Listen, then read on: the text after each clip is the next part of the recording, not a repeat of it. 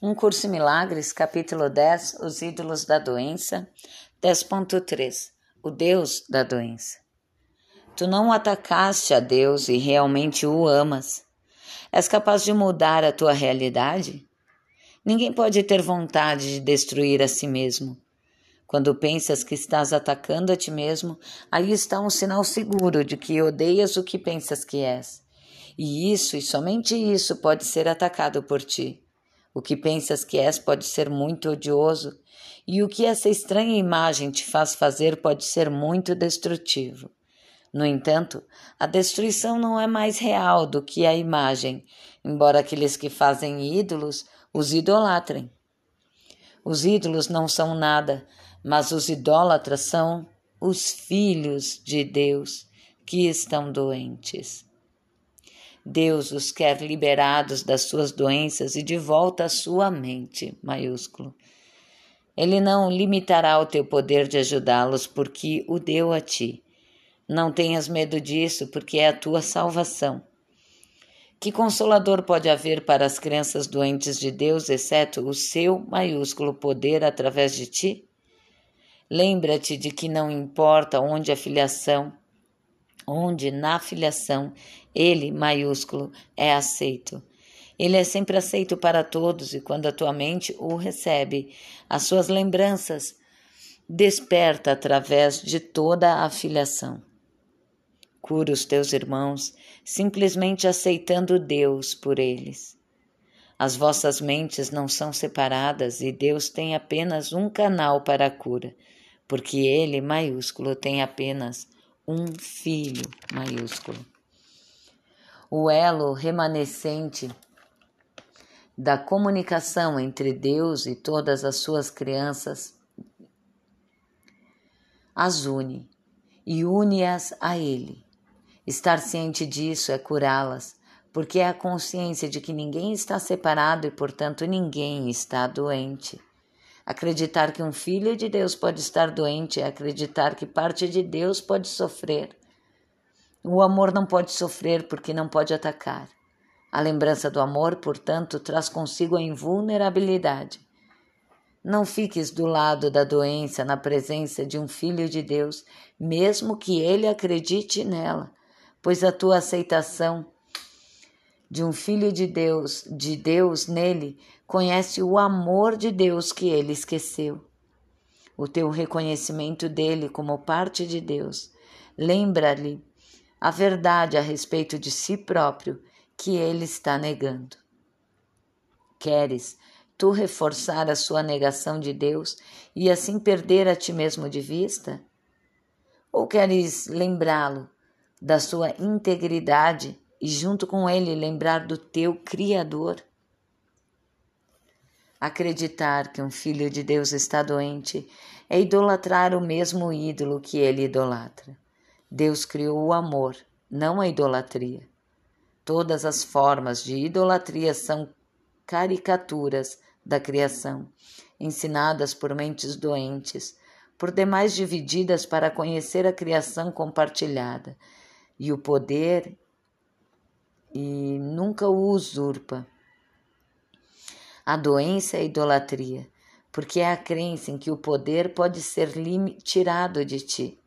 No entanto, isso é impossível, porque tu és parte de Deus, que é todo o poder. Um Deus doente não pode deixar de ser um ídolo, feito à imagem do que o seu autor pensa que ele é. E é exatamente isso que o ego percebe em um filho de Deus, um Deus doente, autocriado, autossuficiente, muito perverso e muito vulnerável. É esse ídolo que queres idolatrar? É essa imagem que queres salvar como tua vigilância? Estás realmente com medo de perder isso? Olha com calma a conclusão lógica do sistema do pensamento do ego e julga se os seus oferecimentos realmente são o que tu queres. Por isso é o que ele te oferece, porque isso é o que ele te oferece. Para obter isso, estás disposto a atacar a divindade maiúscula dos teus irmãos e assim perder a tua de vista. e estás disposto a mantê-la oculta para proteger um ídolo que pensas que vai te salvar dos perigos que ela representa, mas que não existem.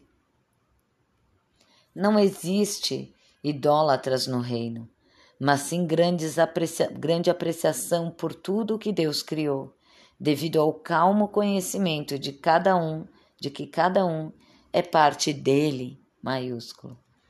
O Filho de Deus não conhece nenhum ídolo, mas conhece seu Pai. A saúde nesse mundo é a contraparte do valor no céu.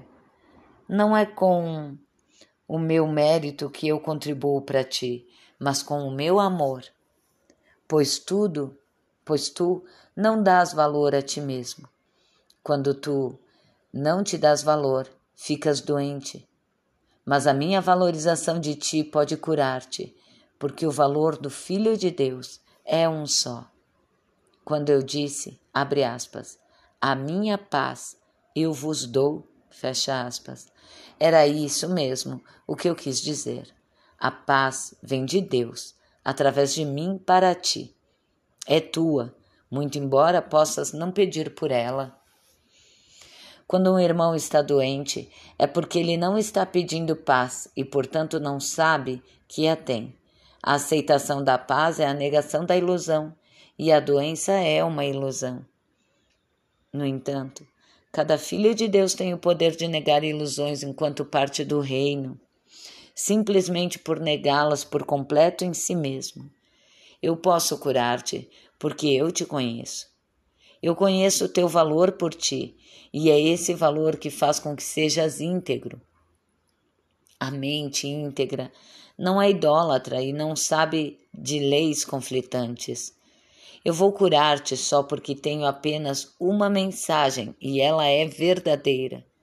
A tua fé nela fará com que sejas íntegro quando tiveres fé em mim. Eu trago a mensagem de Deus, sem qualquer engano, e aprenderás isso na medida em que aprenderes que sempre recebes tanto quanto aceitas. Poderias aceitar a paz agora para todas as pessoas e oferecer-lhes perfeita liberdade de todas as ilusões, porque ouviste a sua maiúscula voz.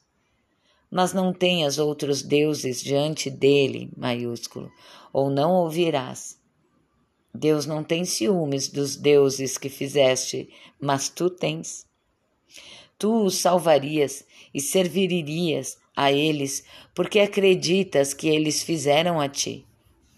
Pensas que eles são o teu pai, porque estás projetando neles o fato amedrontador de que o fizeste para substituir Deus. No entanto, quando parecem fal falar-te, lembra-te de que nada pode substituir a Deus. E quaisquer que tenham sido as substituições que tenhas tentado, elas nada são. Muito simplesmente, então, podes acreditar que estás com medo do nada, mas na realidade tens medo de algo que não existe. E nesta conscientização és curado. Ouvirás os Deus, os, o, o Deus que escutares. Fizeste o Deus da doença, e por tê-lo feito, fizeste com que sejas capaz de ouvi-lo. Entretanto, Tu não o criaste porque ele não é a vontade do Pai. Ele não é, portanto, eterno e será desfeito para ti no instante em que deres significação à tua disposição de aceitar só o que é eterno. Se Deus tem apenas um filho, existe apenas um Deus. Tu compartilhas a realidade com ele, porque a realidade não é dividida. Aceitar outros deuses diante dele é colocar outras imagens diante de ti. Tu não reconheces o quanto escutas os teus deuses e enquanto estar vigilante ao seu favor. No entanto, eles só existem porque tu os honras. Coloca a honra no seu devido lugar e a paz será tua. Ela é a tua herança, vinda do teu Pai real não podes fazer o teu pai, e o pai que fizeste não te fez. A honra não é devida a ilusões, pois honrá-las é honrar o nada. No entanto, o medo também não lhes é devido, pois nada não pode ser amedrontador. Tu escolheste ter medo do amor por ser ele perfeitamente inofensivo e em função desse medo, tens estado disposto a abrir mão da tua perfeita capacidade de ajudar e da tua própria ajuda perfeita. Só no altar de Deus acharás a paz, e esse altar está em ti, porque Deus lá o colocou.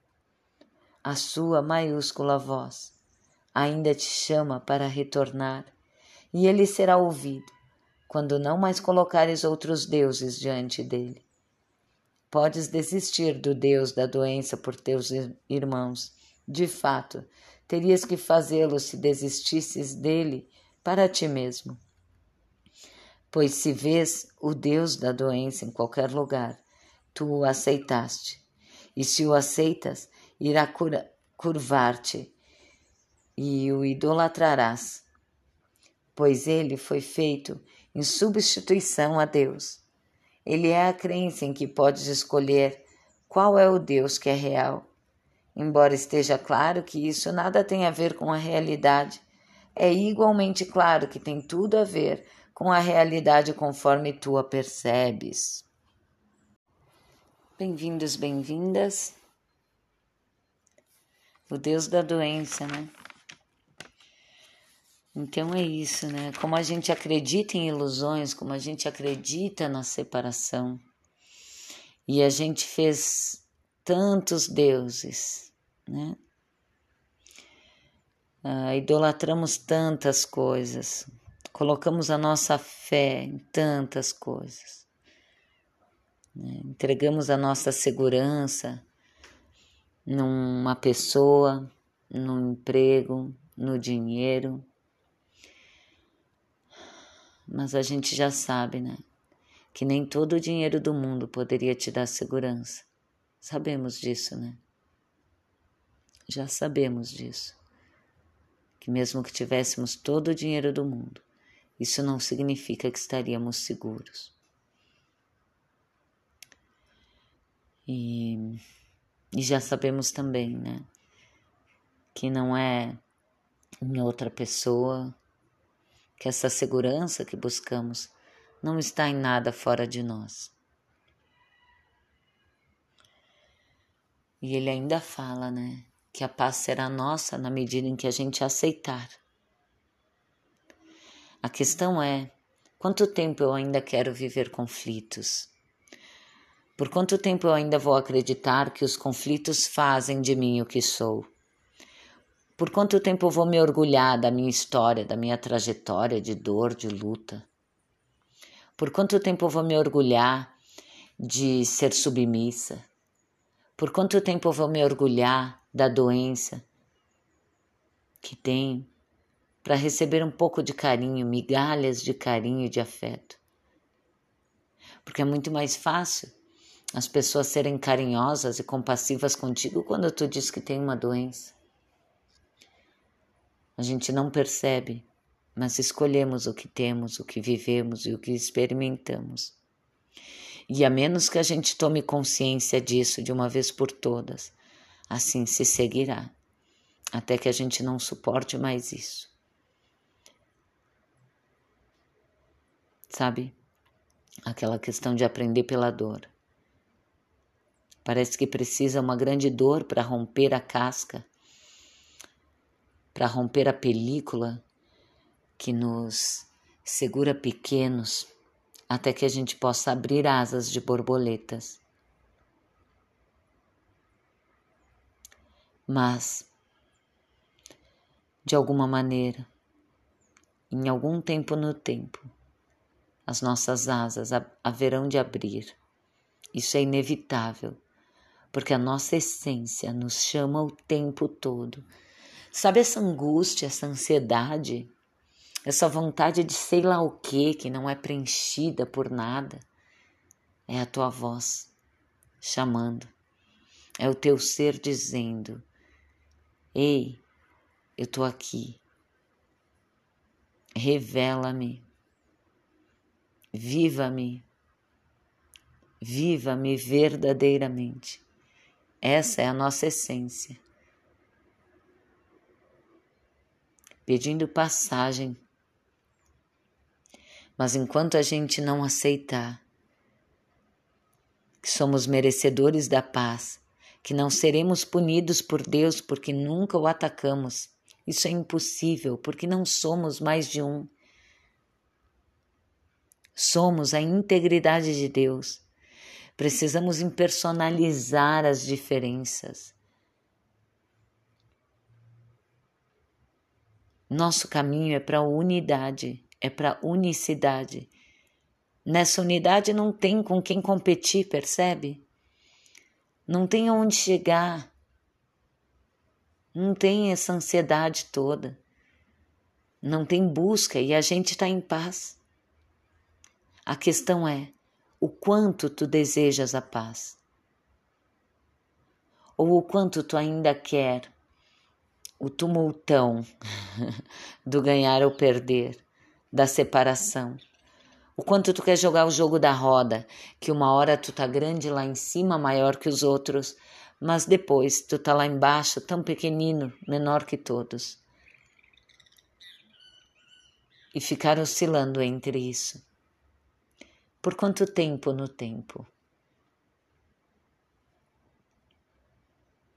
Então, quando ele fala que a aceitação da paz é a negação da ilusão e a doença é uma ilusão,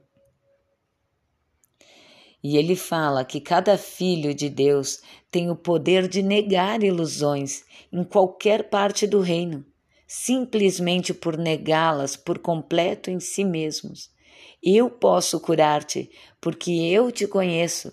Eu conheço o teu valor por ti. E é esse valor que faz com que sejas íntegro. A mente íntegra não é idólatra, e nada sabe sobre leis conflitantes. Eu vou curar-te só porque tenho apenas uma mensagem e ela é verdadeira. A tua fé nela fará com que sejas íntegro quando tiveres fé em mim. Então, começamos por impersonalizar esse mim, né? Esse Cristo que nos fala não é um Senhor Jesus de carne e osso lá no passado histórico. Não, não.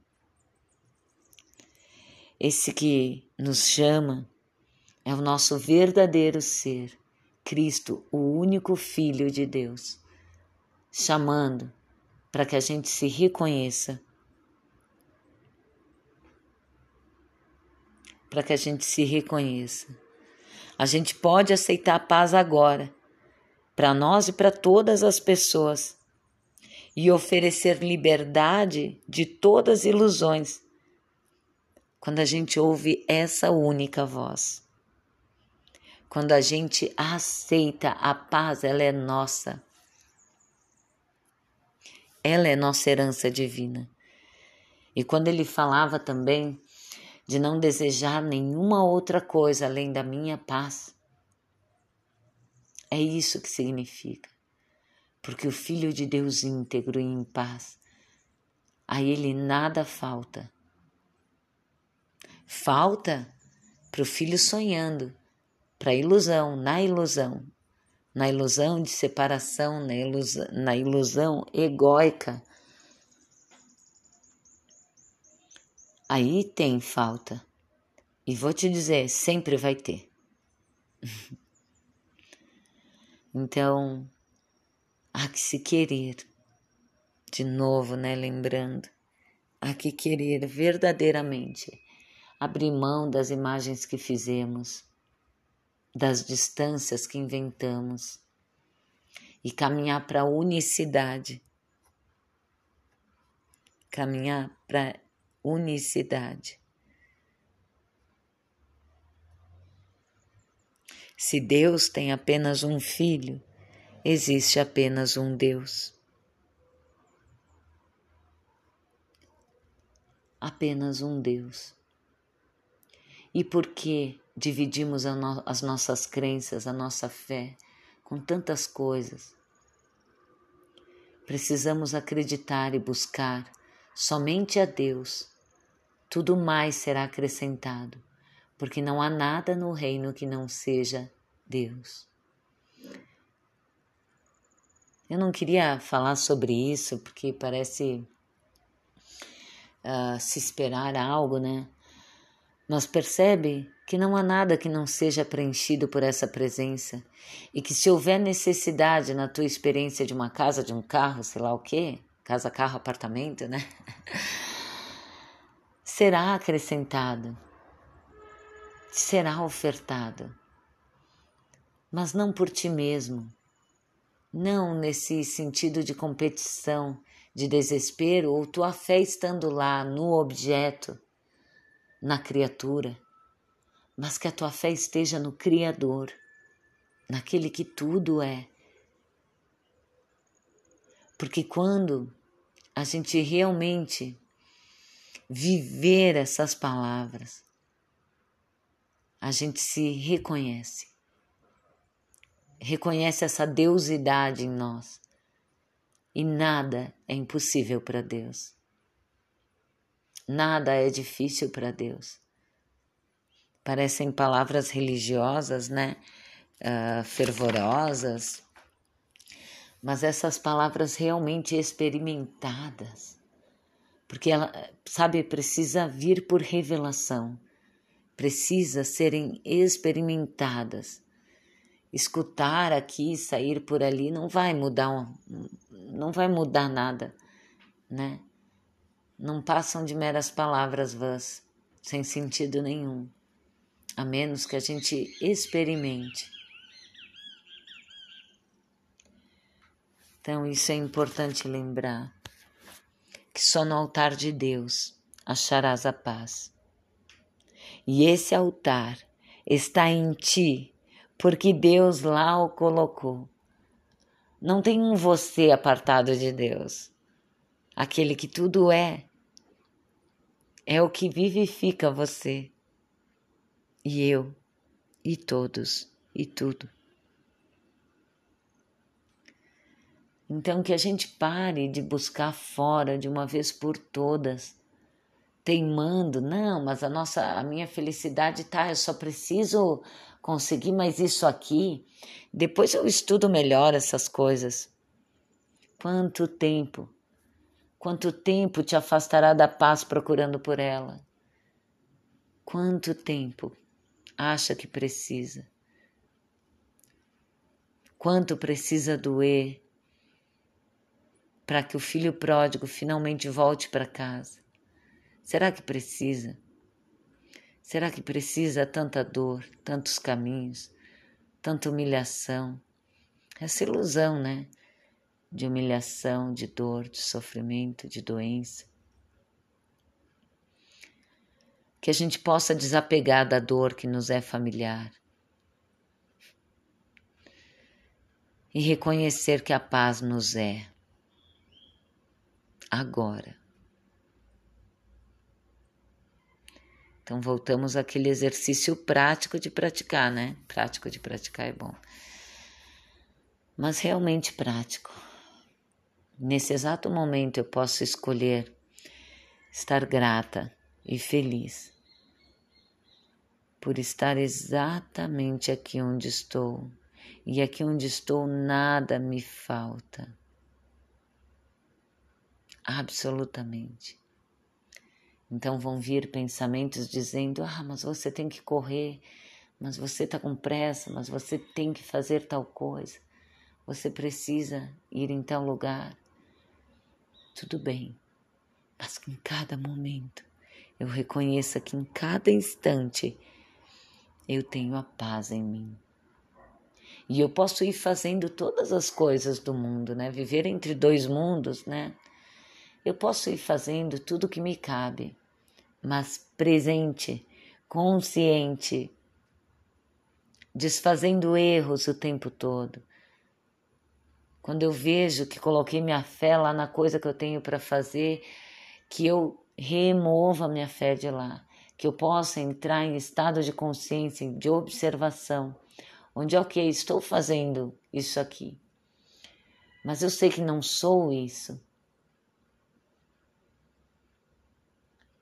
Minha fé está em Cristo, dentro de mim, antes dos meus pensamentos, antes das tarefas que eu desenvolvo, antes dos compromissos que eu assumi.